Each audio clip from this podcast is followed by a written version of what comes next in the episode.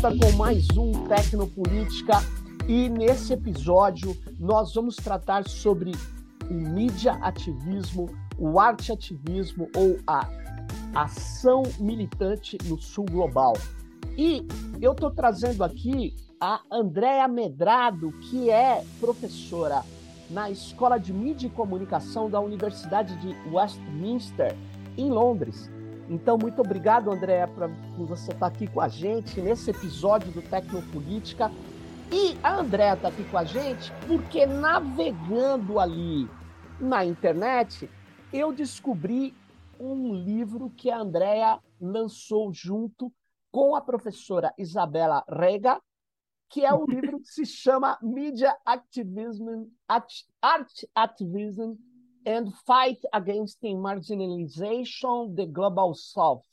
Ou seja, né, um livro sobre o mídia ativismo, a arte ativismo. Arte ativismo é difícil de falar para mim. E combate contra a marginalização no sul global.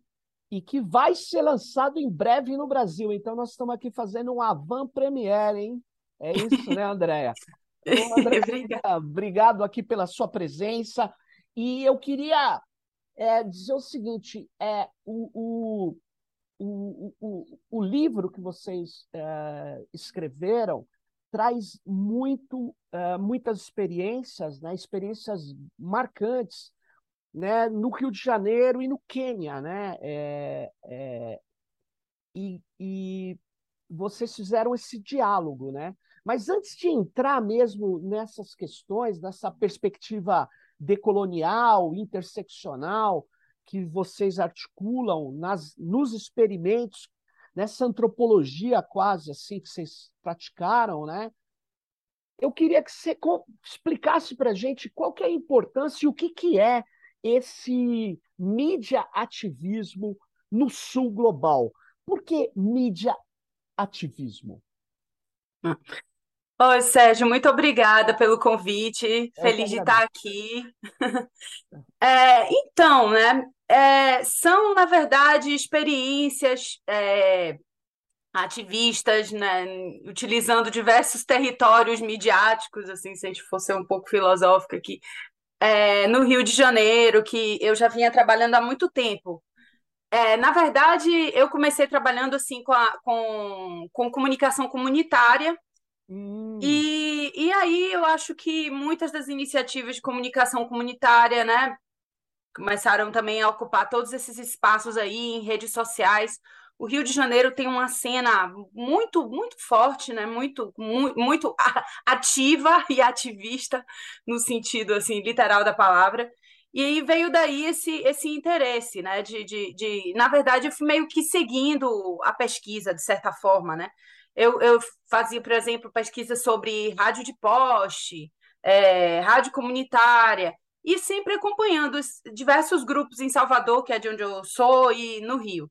E acompanhando isso ao longo dos anos, e esses espaços hum, é, na, na, na época pré-mega eventos, por exemplo, antes da, da Copa do Mundo, antes da, das Olimpíadas, a gente observou é, uma atividade muito forte né, nesses espaços online, por exemplo, com grupos de Facebook, páginas de Facebook, é, toda a questão, por exemplo, das transformações que o Rio de Janeiro estava passando para se preparar para os mega eventos e como esses grupos, os grupos né, ativistas se mobilizando para contar uma outra história, por exemplo, da favela, uma outra representação, que não é aquela representação simplista de criminalizar a favela ou romantizar a favela, né? Então, todas essas outras representações que, que vinham ali nesses espaços, nas redes sociais, apesar de que a gente sabe que né, nem tudo é maravilhoso de jeito nenhum, com, com... Uhum. mas, enfim, houve, houve oportunidade né, de, de, de, de, criar esses espaços nas redes sociais.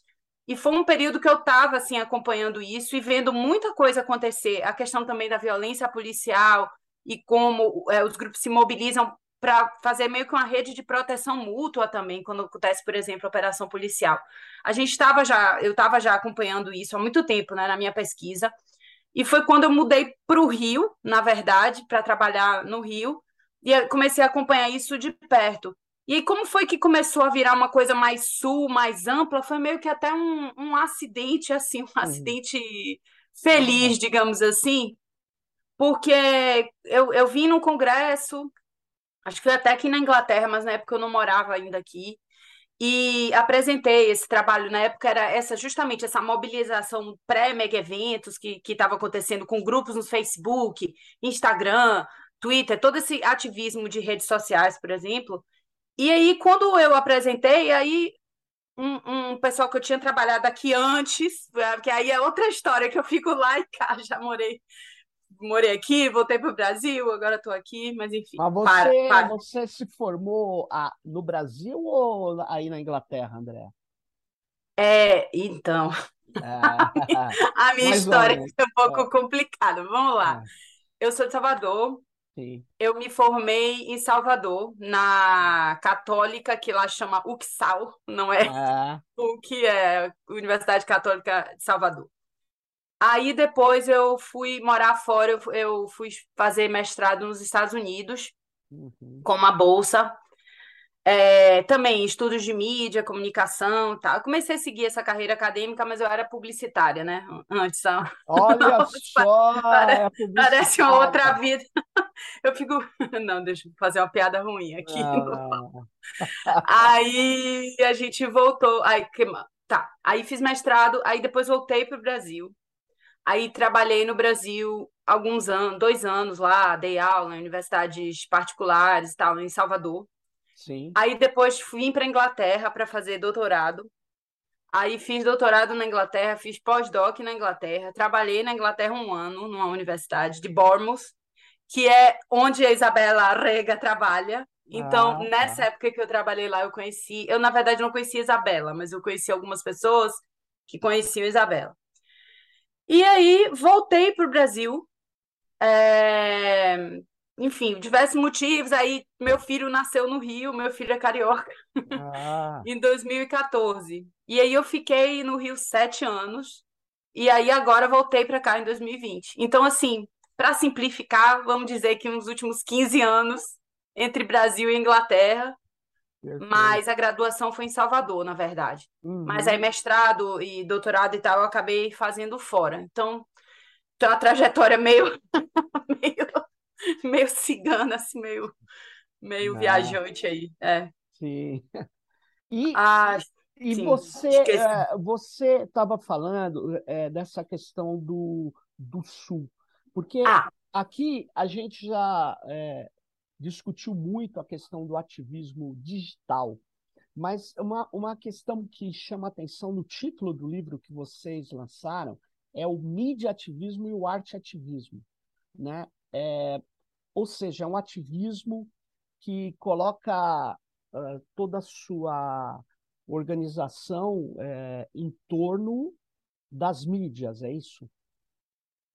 Sim, boa pergunta. Então, vou só retomar o ponto do Sul Sim. e aí entro no arte ativismo, ou artivismo, né? É. Então, quando eu apresentei esse, esse trabalho sobre, com a perspectiva especificamente do mediativismo de favela, que até um, um amigo meu, Léo Custódio, trabalha, publicou um livro, Mediativismo de Favela, ele argumenta que o mediativismo de favela é um tipo especial de mediativismo que merece um termo especial, mediativismo de favela, né? Uhum. E aí, colegas que eram meus colegas aqui na Inglaterra, quando eu trabalhei aqui, há muitos anos atrás, falaram assim: olha, que aqui é, tem essas questões como se fossem os editais, né? Que as grants. Vamos tentar uma grant networking de redes. Vamos tentar uma, uma, uma grant de redes.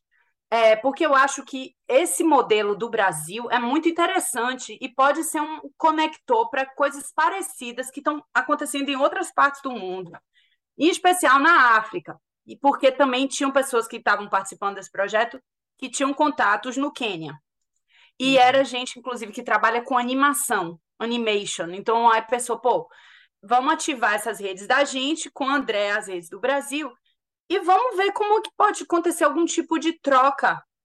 Porque muitas vezes os diálogos acontecem muito, apesar de todas as relações diaspóricas e históricas e que a gente, culturais que a gente tem, por exemplo, eu sou de uhum. Salvador, né?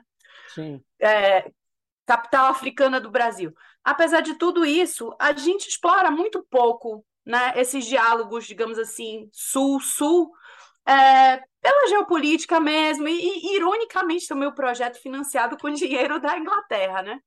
É... Mas, enfim. Ou seja, é, Brasil, África, é Quênia. Com dinheiro. Com dinheiro inglês. ah, mas eu acho que é, é, é. Preparative Justice, dizem justiça. A justiça, justiça reparatória. Justiça reparatória, exato. É, sei. Sei. Na, numa época que as coisas estavam melhores aqui, viu? Vou te falar, para conseguir esse tipo de financiamento, que agora está bem mais difícil com o, o governo atual. É. Mas então aí a gente pensou, bom, vamos, vamos, vamos explorar essa troca, né? De, que, de como esses grupos dialogam uns com os outros, é, aprendem uns com os outros, o que, que existe em comum, o que que, digamos assim, são as conquistas, o que que funciona e quais são as barreiras e quais são as dificuldades. E a gente começou, óbvio, a descobrir muita coisa em comum. Por exemplo, a questão da visibilidade, que a gente fala de ativismo né, digital, e métricas, e likes, e shares, Sim. e tudo mais. Visibilidade é fundamental, às vezes é o, é o objetivo principal, né? Pô, todo mundo é invisibilizado, você, no caso, por exemplo, da favela, as histórias que ninguém ouve, que ninguém vê e tal. Então todo mundo busca essa visibilidade, mas ao mesmo tempo a gente agora vê a visibilidade às vezes virando uma faca de dois gumes e gumes e virando uma uma vulnerabilidade e os grupos sofrendo muito, né? E como é que lida com isso? E a gente começou a ver que tinha essas coisas em comum entre esses grupos do Quênia, que eram, na verdade, contatos, que essa rede, né, do pessoal que começou a trabalhar comigo nesse projeto, que assim a gente fez o projeto, uhum. conseguiu financiamento, e aí começamos as atividades dessa, dessa rede, que tinha o um nome de e-voices, é, sei lá, e-vozes, né? É, a gente conseguiu financiamento, e aí a gente fez, tipo, eventos, fez um evento na UF, no Museu da Maré, com mídia ativistas de favela lá, foi a abertura do evento, foi super legal. Aí vieram alguns membros da rede é, do Quênia, que foram lá é, e conheceram um pouco do trabalho né, dos ativistas daqui e, do, e conheceram o Museu da Maré, que é maravilhoso, né? Um museu maravilhoso, um dos museus mais lindos que eu já vi na, na minha vida, assim. Um, um projeto maravilhoso. Então, e aí depois a gente fez uma atividade, um evento no Quênia. E aí foi inclusive após a morte da o assassinato da, da Marielle Franco. Então estava uhum. tudo muito, todo mundo muito mexido com aquilo, com, com o que aconteceu da Marielle do Anderson. Então, quando a gente foi no Quênia, é, uma das pessoas que a gente trabalhava teve a ideia de fazer, olha, por que, que a gente não usa a história da Marielle Franco, porque ela representa marginalização, né, de um modo tão interseccional, né, por ser uma cria de favela, uma mulher negra na política, lésbica. E aí essa narrativa da Marielle acabou é, os, os quenianos, os, os artivistas quenianos fazendo uma animação para homenagear a Marielle. E foi uma experiência muito bonita, assim, muito forte, sabe? De, de uhum. como pessoas que nunca se viram na vida, assim, com todas as barreiras, né, assim, de língua, de cultura, de tudo, conseguiram conectar através desse, dessa, desse artivismo, dessa atividade artística, digamos assim. E a diretora desse filme era uma, uma mulher maravilhosa também, keniana, chamada Nyendo Muki, é uhum. é uma diretora keniana. Ela depois ela conseguiu, por conta própria dela, não parte do nosso projeto, vir para Salvador e fazer uma animação em Salvador sobre o Angari Matai, que era uma política keniana, ativista ambiental, e aí, dessa vez, os brasileiros, os ativistas baianos, fizeram vida sobre a Wangari. E aí a gente vê né, como é que uma linguagem artística realmente traz um.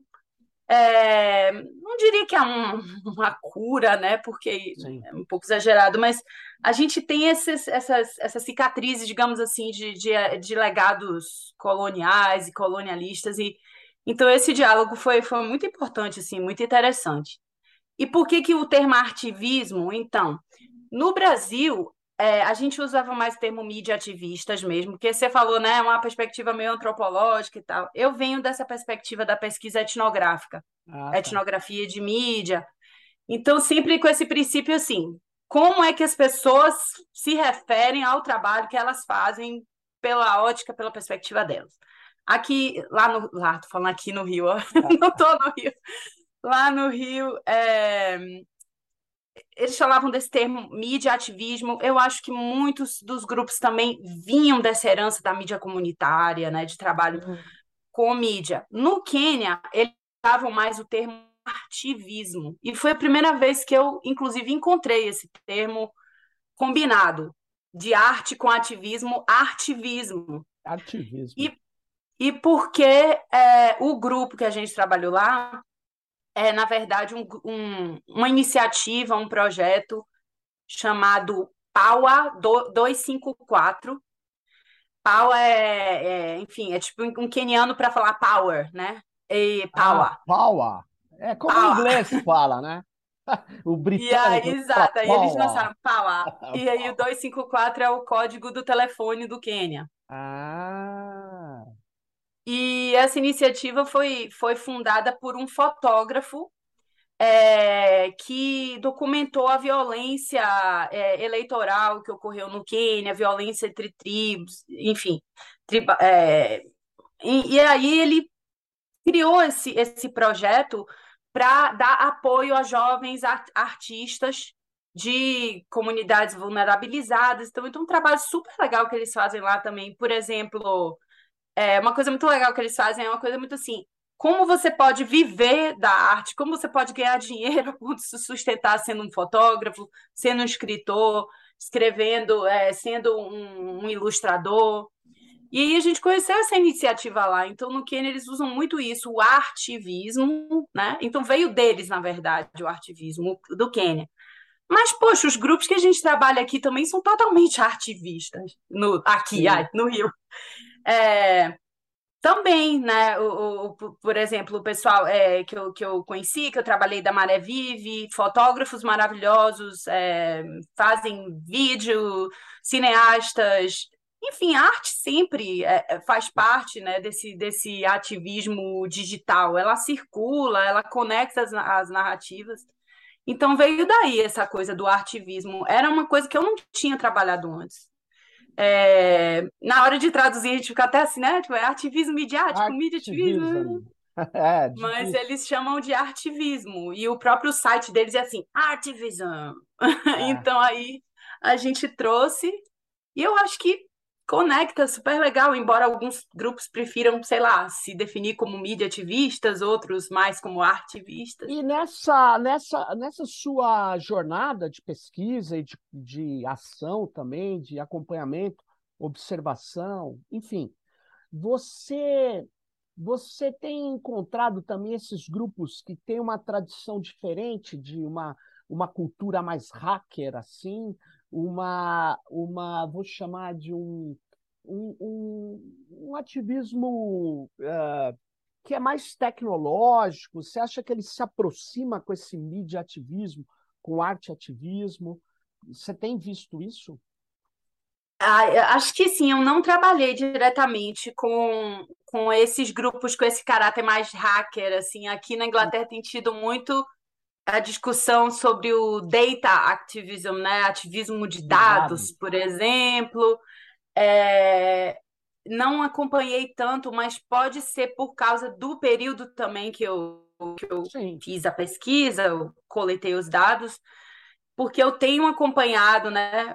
Ficando também aqui ligada nas redes sociais, acompanhando os grupos que eu, que eu, que eu, que eu trabalhei lá que esse, esse caminho é, do hacker, do ativismo de dados, também está crescendo muito com jovens, né? Tipo, essa, é, por exemplo, coisa de aprender programação, é, todo o movimento para que as pessoas se mobilizem e aprendam a fazer programação e, enfim, a, a, atuar nesses espaços hacker. Eu acho que é um espaço muito, muito, muito interessante que que aí talvez seja para o próximo projeto, torça por mim, porque inclusive a gente tentou uma outra grant agora, oh. é, com a outra galera, mas indo mais pelo caminho até da, da segurança, da criptografia, Sim. mais por esse lado aí dos dados, apesar de que eu não sou dessa área de, ah. por exemplo, de ciências da computação, mas eu acho que é uma área bem, bem interessante também. Tomara que dê certo esse projeto, que é.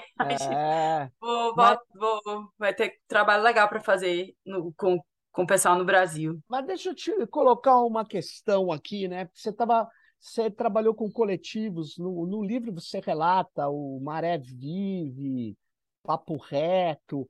É, esses coletivos, eles, é, na, na, naquilo que você conseguiu é, captar ali, eles, eles têm objetivos é, de engajamento com reivindicações concretas ou eles acham que o processo é mais importante que a finalidade? Ou seja, eles têm que estar o tempo todo engajados, é, porque é uma luta cotidiana, uh, ou, como o, o, muito da cultura hacker. A cultura hacker muitas vezes não tem uma finalidade que não seja se manter livre, né? O conhecimento se manter livre. Como que você caracteriza esses movimentos, esses ativistas assim? Ah, boa, boa pergunta. Ah, eu acho que tem um pouco dos dois, sabia? E uhum. depende do momento. Ah, tá. E assim, falando com muita humildade também, porque, né, inclusive, é, muitos do, dos, dos membros desses coletivos são atualmente pesquisadores também. Claro. É, nós, por nós, então eu fico sempre meio. É, enfim, mas eu, eu, pelo que eu observei, assim, eu já vi as duas coisas ocorrendo. É, tem momentos pontuais em que existe um objetivo, digamos assim, uma campanha, uma mobilização, né? Isso acontece muito com a questão, por exemplo, da violência policial, né? Do, do, do genocídio da juventude negra nas cidades brasileiras.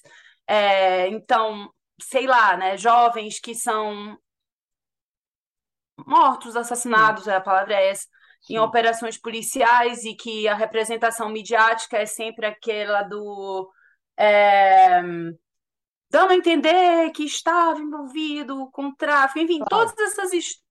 Então, aí, nesses casos, eu acho que tem um, um, objetivo pontual, digamos assim, de trazer justiça, de contar uma outra história. A gente viu o caso, por exemplo, do Rafael Braga, que, que vários, vários grupos se mobilizaram, grupos de favela, e contaram aquela história de uma forma diferente e tiveram né, um, um, um certo sucesso, digamos assim. nunca é um sucesso, é. né, na verdade.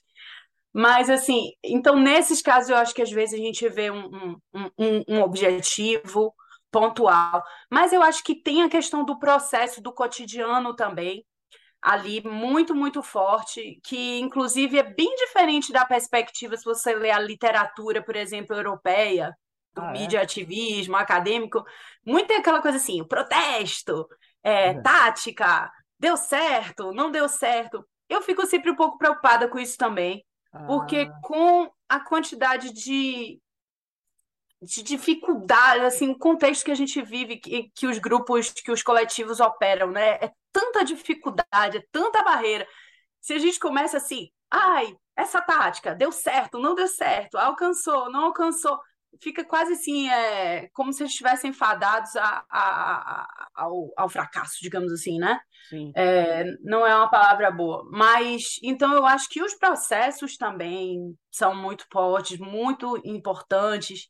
Na pandemia, eu não. Eu estava uma parte da pandemia aí no Brasil, e uma parte eu estava aqui, então, mas eu acompanhei um pouco toda a mobilização que aconteceu, que os coletivos todos fizeram esse trabalho, fizeram um trabalho fundamental de mapear as famílias mais vulneráveis na, na, nas favelas e, e apoiar, e que as pessoas fossem até eles, e eles centralizando aquilo ali de uma forma assim impressionante assim quando eu conto quando eu compartilho isso um pouco as pessoas aqui ficam sempre muito muito mexidas com isso, assim, muito emocionadas, assim, com a capacidade de mobilização que os grupos têm.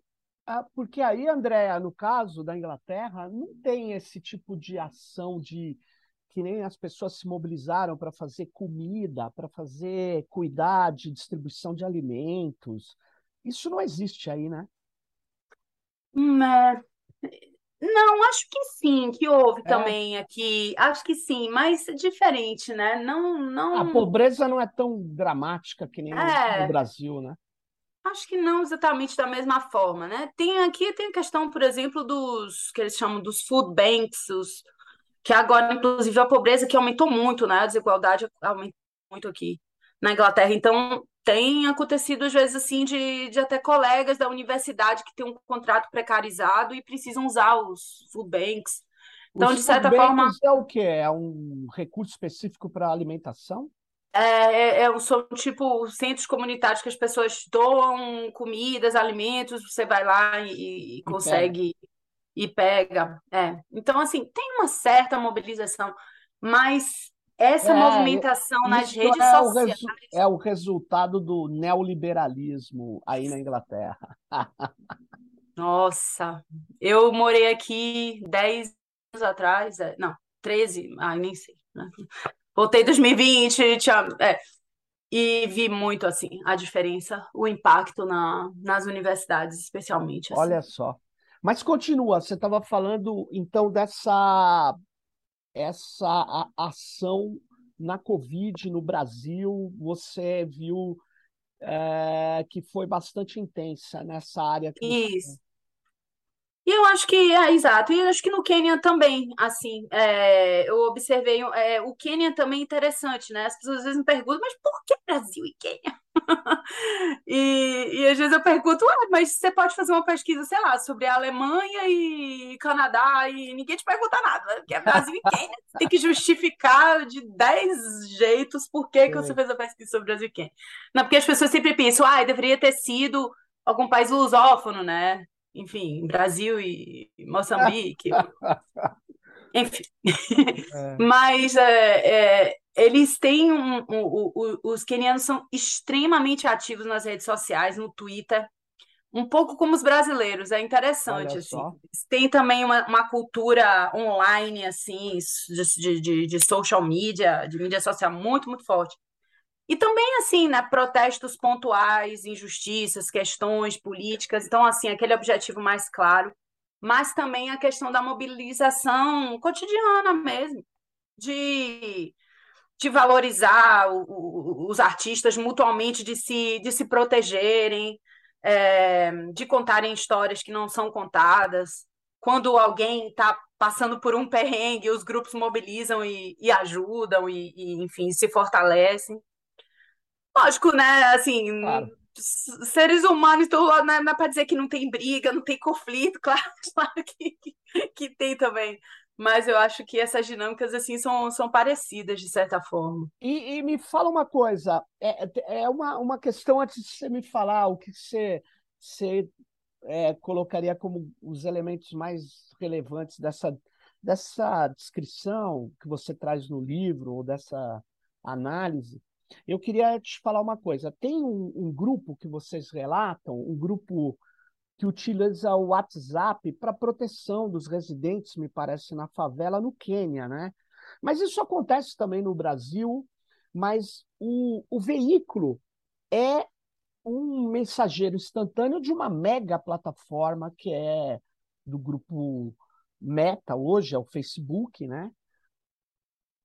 Ah, os ativistas eles têm consciência dessa desse poder descomunal das plataformas, que até o próprio ativismo passa a ter que recorrer às plataformas para poder se realizar. O que, que você acha disso? Você acha que é, é, é, uma é uma a gente falaria um hackeamento, é um uso é, que se faz porque senão não teria outra forma de fazer mas tem-se consciência, a consciência disso é importante? O que, que você viu? Sim, e é uma questão, acho, bem interessante, bem contraditória, né? Sim. É, exatamente. É, os ativistas sabem que essas plataformas são estratégicas e são muito importantes e eles usam e sabem usar e, e tirar proveito, né? No momento assim do auge da minha pesquisa, ainda era muito o Facebook, que eu acho que agora eu, né? Mas assim, o Facebook era ainda muito. Então, é, por exemplo, os grupos, né, com atualizações quando tem operação policial, gente, cuidado, tal área não não sai de casa, não está seguro, fica em casa, não volta para casa, né? Isso, né? E usando e, e tudo através da, da meta, né? É, mas, mas sim, eles têm essa consciência de que, poxa, é, o Facebook chega na, na favela, né? Vou falar com os moradores, eu vou precisar, mas é do Mark Zuckerberg, mas o Facebook também derruba, né, alguns tipos de conteúdo. Então a gente começou a ver, por exemplo, a consciência de, pô, o Facebook, esse tipo de post não tá, o algoritmo não tá puxando, não tá mostrando. e então eles eles têm sim consciência desse aspecto extremamente contraditório e sempre buscando, eu acho, que na verdade, né, as redes estão aí, tão fortes, existem, independentes das plataformas, já existiam, já eram grupos que já eram atuantes fazendo outras coisas antes do Facebook, enfim. Então tem isso também. Então eles sabem, ah, então beleza, então a gente vai ter também o grupo no WhatsApp, a gente vai ter o Signal, a gente vai ter o Instagram, a gente vai ter o Twitter, a gente vai se comunicar. Uhum. Mas, ao mesmo tempo, lógico, nas mãos dessas grandes corporações, né, que estão querendo justiça social de forma nenhuma. Não. Então, sim, tem a, né? Então, assim, ter toda essa consciência, como é que a gente vai ao redor disso? A gente tem que usar o que interessa a gente, mas vamos criar alguma alternativa. Mas como é que a gente cria também, né? Se a gente não tem recursos, se não... como é que compete com o Zuckerberg?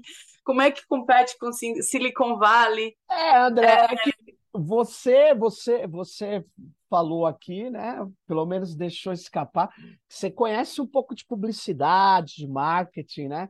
Então, é, várias redes que foram tentadas para competir, eu acho que elas enfrentam é, dois grandes problemas. O primeiro é a barreira da língua, porque se não é inglês, é, isso por enquanto, porque eu acho que Está vendo deslocamento para a Ásia. É, o que, que você acha? Está é, vendo um deslocamento gigantesco, mas ele ainda vai acontecer. É, hoje, você vê, né? É, é, é, difícil, até a língua espanhola, que é muito forte, né? Você tem um aplicativo em língua espanhola. O aplicativo em língua espanhola tem que ser lançado em inglês, porque é a língua de contato, né? Aquela coisa. Agora, tem uma outra coisa que eu que é o. É, é, essas plataformas, as pessoas costumam fazer tudo nelas, né? É, a rede maior tende a ser maior, porque você fala com a família, faz compra, transfere coisas, recursos, e ela tem uma operação de marketing. Em geral, quando se lança redes alternativas, elas não são focadas no dinheiro, não são focadas no marketing.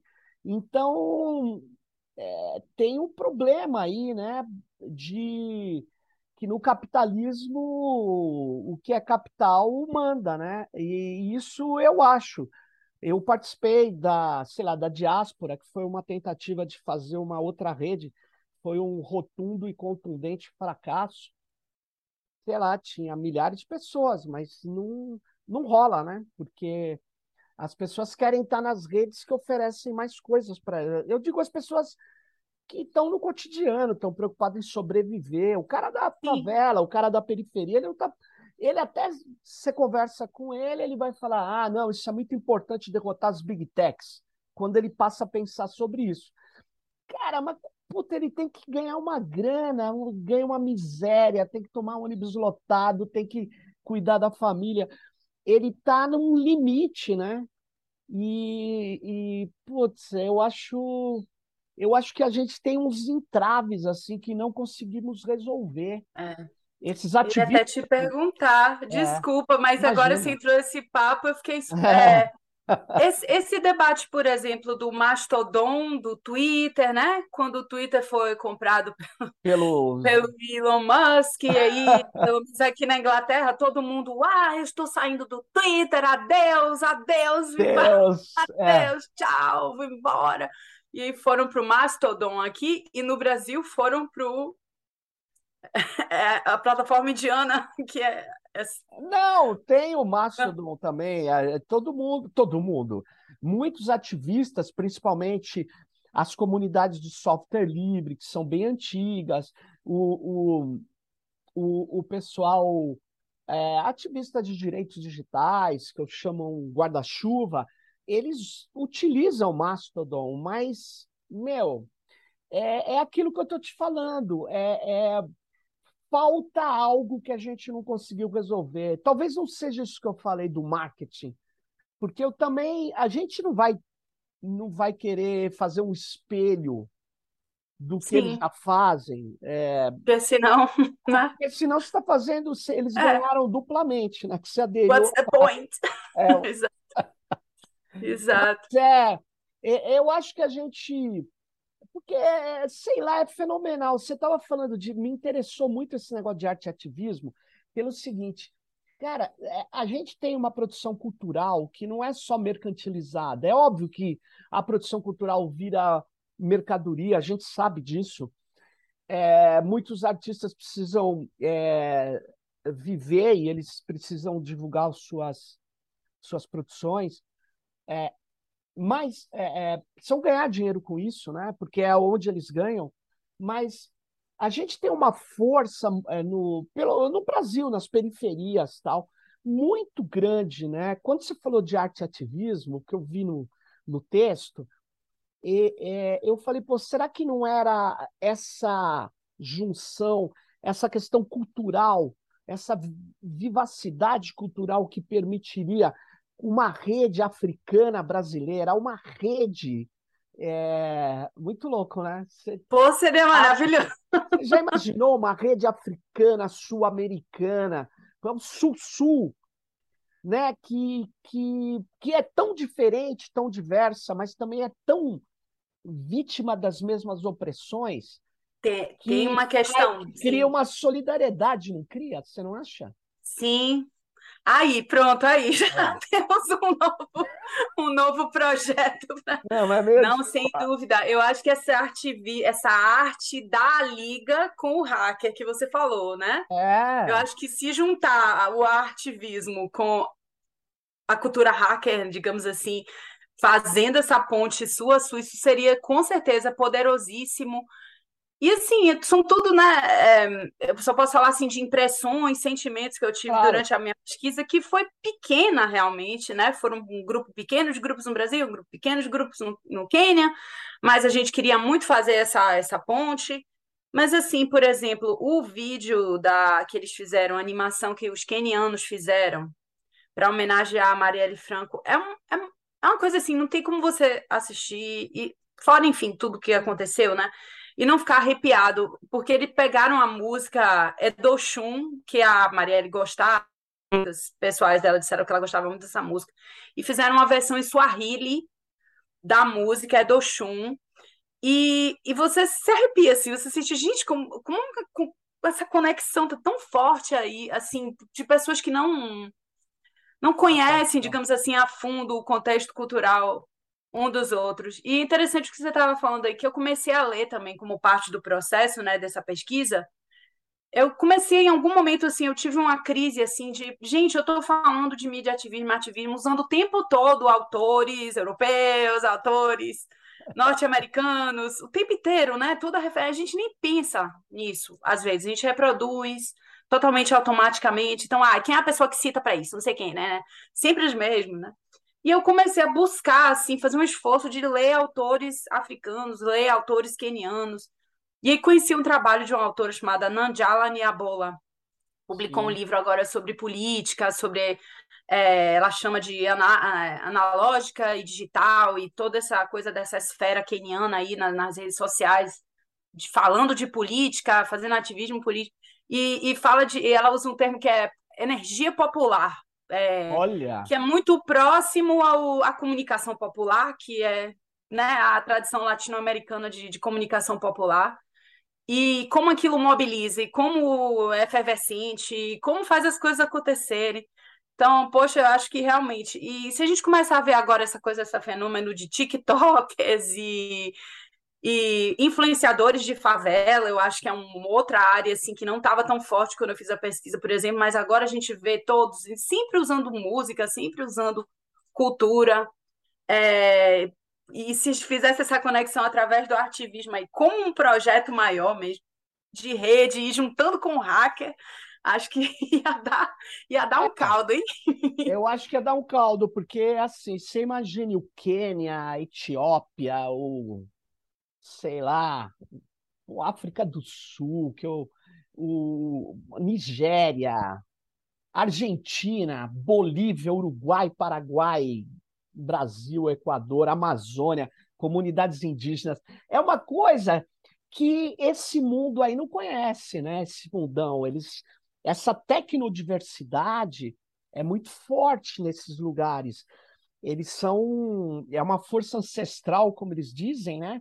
Muito poderosa. Então, mas sei lá, falta alguma coisa. Eu sei, tem, tem um amigo meu que ia falar, falta dinheiro para fazer a estrutura. eu estava pensando nisso. E quando é tem dinheiro, dinheiro, o dinheiro vem da Inglaterra. É, não, mas tudo bem, meu. Aí, exatamente, reparative justice. É, se, se Justiça. é, se a gente for o Sul que está trabalhando, é, mas é curioso, eu acho que por isso que é, você, por exemplo, estava é, relatando, né? Eu fiquei até arrepiado, você estava falando dessa produção sobre a Marielle Franco, né? Que é um, a Marielle é, é muito é, é, assim, né? Ela representou um espírito de luta de uma época, né? Porque eles não imaginavam que eles fariam isso, né? Um símbolo tão forte, tão é, quando eles é, mataram a Marielle, é, assassinaram a Marielle, né? E o Anderson, né?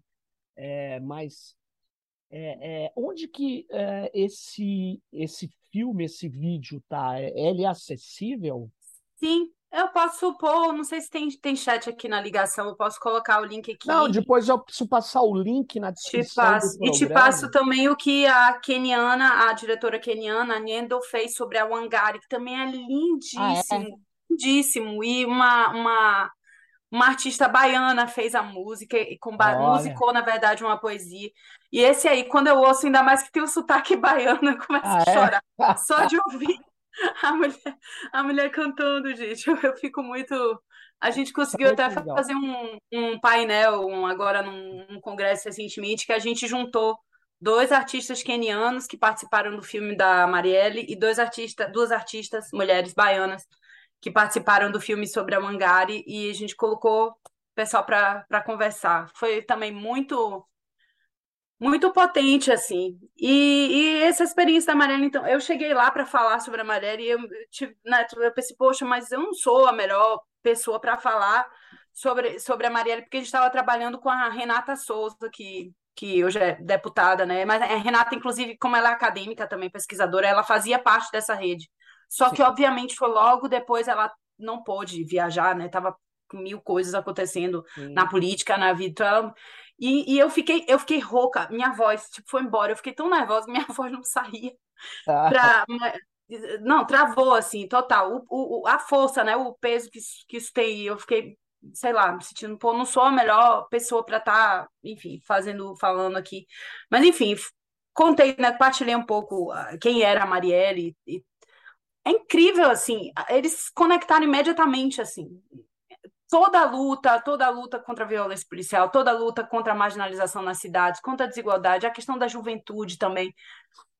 E, enfim, são histórias que se conectam, né? E são, é, é, eu acho também que é muito forte isso, assim, muito forte mesmo. É, o, Espero o... que a gente possa continuar trabalhando, porque eu acho que é só o começo mesmo. Né? Ah, sem dúvida, porque é, eu, eu acho que essa perspectiva que você traz e você conseguiu fazer com que ela eh, virasse um livro é, que vai repercutir, é, porque tem muita gente pesquisando isso na Europa, nos Estados Unidos, né?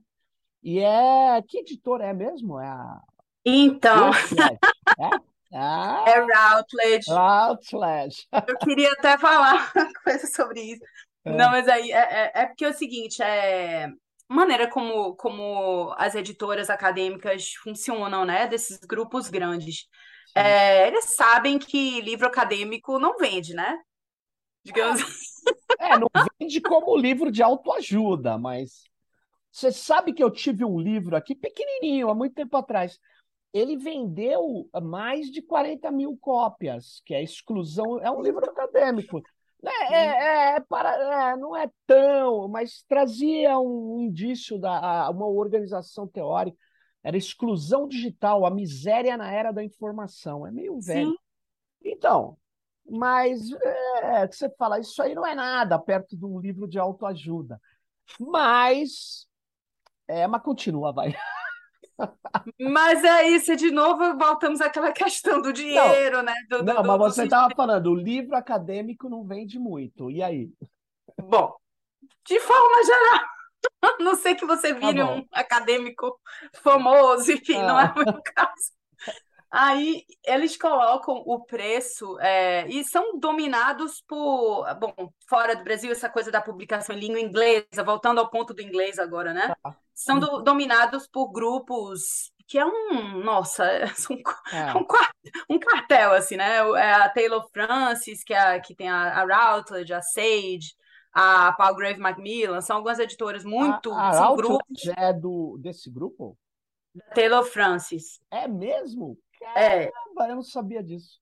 Aí o que, que acontece? Eles põem o preço para o livro quando o livro sai hardcover, né? Que é a capa dura, Sim, capa o preço dura. lá em cima. Comigo, vou falar, o podcast é em português. Comigo ainda foi pior, porque disseram assim: esse, esse livro tem um foco regional. Aí eu falei, hum, África e América Latina, gente, é uma parte muito grande do mundo, assim, né? Mas não é Europa, não é o livro sobre os Estados Unidos, não é o livro sobre o norte global. Então, aí botaram um preço mais alto ainda. Olha só. Que Você, é... com. Qual a lógica disso? Se é para uma Porque acho que... menor, você tem que baixar o preço, pô. Porque o consumidor é pensado no, no europeu, no, nas instituições do norte global, né? Que não vão ter tanto interesse no sul global. Só que o interesse no sul global tem subido muito. Isso aí, sendo modismo, não tem acontecido realmente, né? Esse debate do sul, enfim, seja lá, todos os termos são problemáticos, né? Sim. Decoloniality, de, de, descolonizar, decolonial, enfim, tudo isso está é. rolando agora. Mas aí o que, que acontece? Eles colocam esse preço lá em cima e, e depois, um ano depois, eles lançam. É... Ai, como é, gente? Quando, quando é a capa dura? Capa... É, eu sei. É, outra... é capa mole, né? Capa mole. então, aí. Porque o pensamento é que quem vai comprar esse livro são as bibliotecas das instituições que as universidades compram as cópias das suas né, eletrônicas e papel, enfim, dos livros, então o preço fica lá em cima é praticamente inviável para o consumidor, muito menos tipo em Libra para o pessoal no Brasil e no Quênia, é tipo um mês de aluguel comprar o livro, né? Mas, mas a gente conseguiu, vai rolar, a gente conseguiu conversar com o pessoal na Colômbia, uma, hum. uma organização que eu conheço na Colômbia, que está fazendo um trabalho muito legal com mulheres autoras e mulheres na comunicação. Aí, oi, mulheres! Ah, hello! Legal! E aí eles toparam é, publicar mais até o fim do ano. A gente está agora traduzindo o livro para o português, que eu originalmente né, escrevi em inglês, né, né? Aí agora para sair em acesso aberto em português. Aí, Olha. aí vai ser, vai, vai ser legal. Muito legal, porque é, é, mas é importante, eu acho que eles é, lançar, lançar na, na, na Europa, lançar no chamado Norte Global, é importante, porque é, eu tenho visto muitas, muitos textos, eu, tenho, eu estudo uma outra área, né? mas é, eles estão muito preocupados quando eles falam de dados, informações, é, em deixar as fronteiras abertas, porque eles estão percebendo que a maior parte da população do mundo vai ser é, muito fortemente, já é, né? Mas vai ser muito mais ainda nos próximos anos que eles falam de Ásia e África. E para eles, em geral, essas consultorias mais da Europa, a América do Sul não existe, né? Quase nunca não existe. É, é curioso isso. É África e Ásia. Eles falam Sim. 90%. Eu falei, mas tem algo errado, né? Mas se for verdade, 90% da população mundial em dois continentes desses, eu diria que eles vão ter muitas dificuldades, né? Porque você precisa ter uma estrutura de poder para manter essa colonialidade nesses povos que precisa ser avassaladora, né? E eu acho que não vai rolar. É, eu não sei tomara que isso seja bom, no sentido de ser mais distribuir mais as opções culturais, né? A, as possibilidades de democratizar o poder mesmo, que dá vantagens econômicas, políticas, né? Sei lá. Mas... É, eu também tenho visto esse movimento, né? Eu acho que tá forte, sim, né? Os, os as barreiras são muito grandes, como a é. gente sabe. Sim. Mas... Agora me, me fala uma coisa, diga aí. É, se você tivesse para o pessoal que, por mais que esteja caro ainda o livro, mas que. A gente dá um jeito. A gente dá um jeito. A, a questão é: o que, que é que, uh, quando você terminou de fazer esse livro e, e botou um título que é o, o, o, o, combate contra a marginalização no sul global, né, a partir desse. O que, que é o. O que, que você acha que é a grande, vamos dizer assim, contribuição do livro aí para a academia ou mesmo para os ativistas? É, eu acho que tentar entender esse mídia ativismo sul a sul, se ele tem alguma característica única, né, uhum. diferente, peculiar. Será que a gente pode redefinir o que seria esse mídia ativismo quando a gente põe essas duas palavras juntas do sul, sul, sul, a uhum. sul, sul, a sul, é esquisito, né? É. É, quais são os elementos que se sobressaem nesse mídia ativismo de forma a contribuir para a literatura de mídia ativismo, de movimentos sociais. Como é que a gente. E assim, eu acho que uma coisa que foi muito também muito, muito tocante, assim, que mexeu comigo um pouco, quando a gente estava trabalhando com a, as artistas de Salvador, que fizeram, por exemplo, esse, esse vídeo sobre a, a keniana Wangari Maathai, elas disseram assim: a gente a gente construiu novas memórias, a gente fez novas memórias com esse filme. A gente primeiro começa assim, é, parte de um ponto de total ignorância um sobre o outro, né? Tanto no Brasil quanto no Quênia. Assim, claro. o que, a gente sabe sobre o Quênia? A gente não sabe absolutamente não. nada. E os Quênias também não sabem absolutamente nada sobre a gente. Quando eu estava lá, eles falaram: ah, Brasil, futebol, estádio, tal, Pelé. É, enfim. É, e a gente sabe? Corredores, né, quenianos. É, então, essa, esse aprendizado mútuo e essa construção, digamos assim, repensar essa história que a gente não, não, essa história fragmentada que a gente não sabe um sobre o outro e construir novas memórias, novas, é, enfim, ela falou isso, a gente fez uma nova memória. Eu acho que isso foi, foi, foi um aspecto assim que foi forte. É, a questão do diálogo também, dialógica, né, muito forte e interessante. Os autores latino-americanos falam disso o tempo todo e os autores africanos também. Olha. Quando eu fui buscar um pouco a literatura africana sobre isso, por exemplo, tem todo o trabalho do Freire, né, de ação, é, pesquisa ação que eu estou trabalhando agora também no outro projeto. E quando eu fui ler autores quenianos, por exemplo, tem um trabalho sobre é, ser incompleto, o quanto o, o, a civilização ocidental tem uma arrogância de que tudo está completo, você quer saber tudo, você tira aquela onda, ah. e que na epistemologia africana, na verdade, é o vamos celebrar que a gente é incompleto e que a gente só vai ser completo se a gente conversar, porque a gente vai aprender o que a gente não sabe. Olha só. Então, isso aí totalmente o, o que o Freire estava falando, né? E aí, eu, gente, eu comecei a achar também esses diálogos na, na epistemológicos também. É, pensadores africanos, pensadores latino-americanos. Eu acho que isso traz uma contribuição gigantesca para toda, né, pensando assim do ponto de vista acadêmico, a literatura acadêmica sobre movimentos sociais, construção de coletividade, como é que se faz um coletivo, como é que a gente vira nós e não só eu ainda mais agora, né, com tanta coisa do individualismo, enfim, tudo é atenção individual. Então, assim, acho que é muito, muitos caminhos interessantes. Olha Sinceramente, assim, é o começo mesmo, né? Foi o começo de uma jornada. Eu espero que isso abra novos caminhos, novas conversas. Essa ideia que você deu agora aí da, do, da, de juntar esse aspecto hacker com a potência e energia do ativismo, eu acho que é um caminho bem legal também. Olha, acho, André, que parabéns aí pelo, pelo, pelo trabalho. E aí, quando você estava falando no final, eu tinha até olhado um trecho do, do livro, é mais ou menos assim: Nós somos construção do movimento. Essas histórias são conectivas, essas histórias, esses relatos, né? essas conexões são transformadoras e essas transformadoras, essas transformações podem ser poderosas.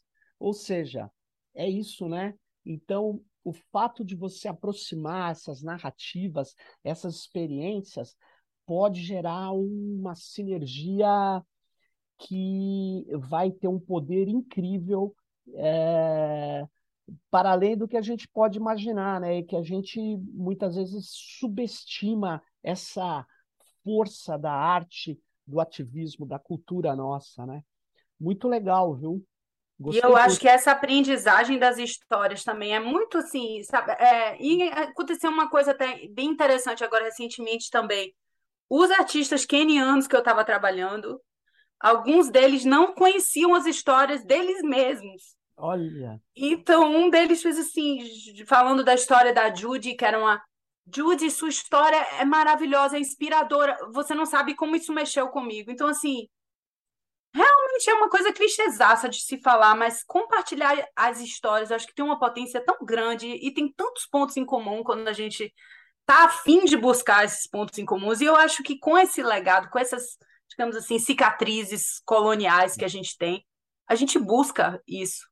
Olha. E, e né, eu, não, eu não me tocava também, mas eu tenho visto até, por exemplo, eu não esperava, tipo, fiz um tweet do livro, não sei o quê, fazendo uma piadinha, e as pessoas começaram a conversar comigo, assim, e africanos começaram, de, da África do Sul, poxa, é mesmo, né? Tipo, eu não sabia. Que conexão que tem nisso que eu não, não via antes. É. é sei lá. Mas que bom, é a... né? Tomara que. Da história e da memória. Muito bom, viu? Muito legal.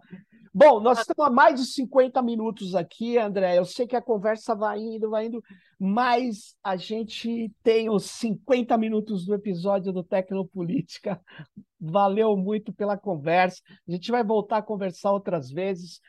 Não esquece de me mandar o link e todas e todos que estão nos ouvindo, fiquem ligados e ligadas no próximo Tecnopolítica. Mas antes eu vou passar a palavra final aqui para a Andréa. Fala aí, André. Ó, oh, Sérgio, muito obrigada, viu? Foi um prazer estar aqui também conversando Legal. com você, contando nossas histórias aqui um pouco para o outro. Muito. E é, desculpa, não sei se eu me empolguei demais aqui também, falei demais.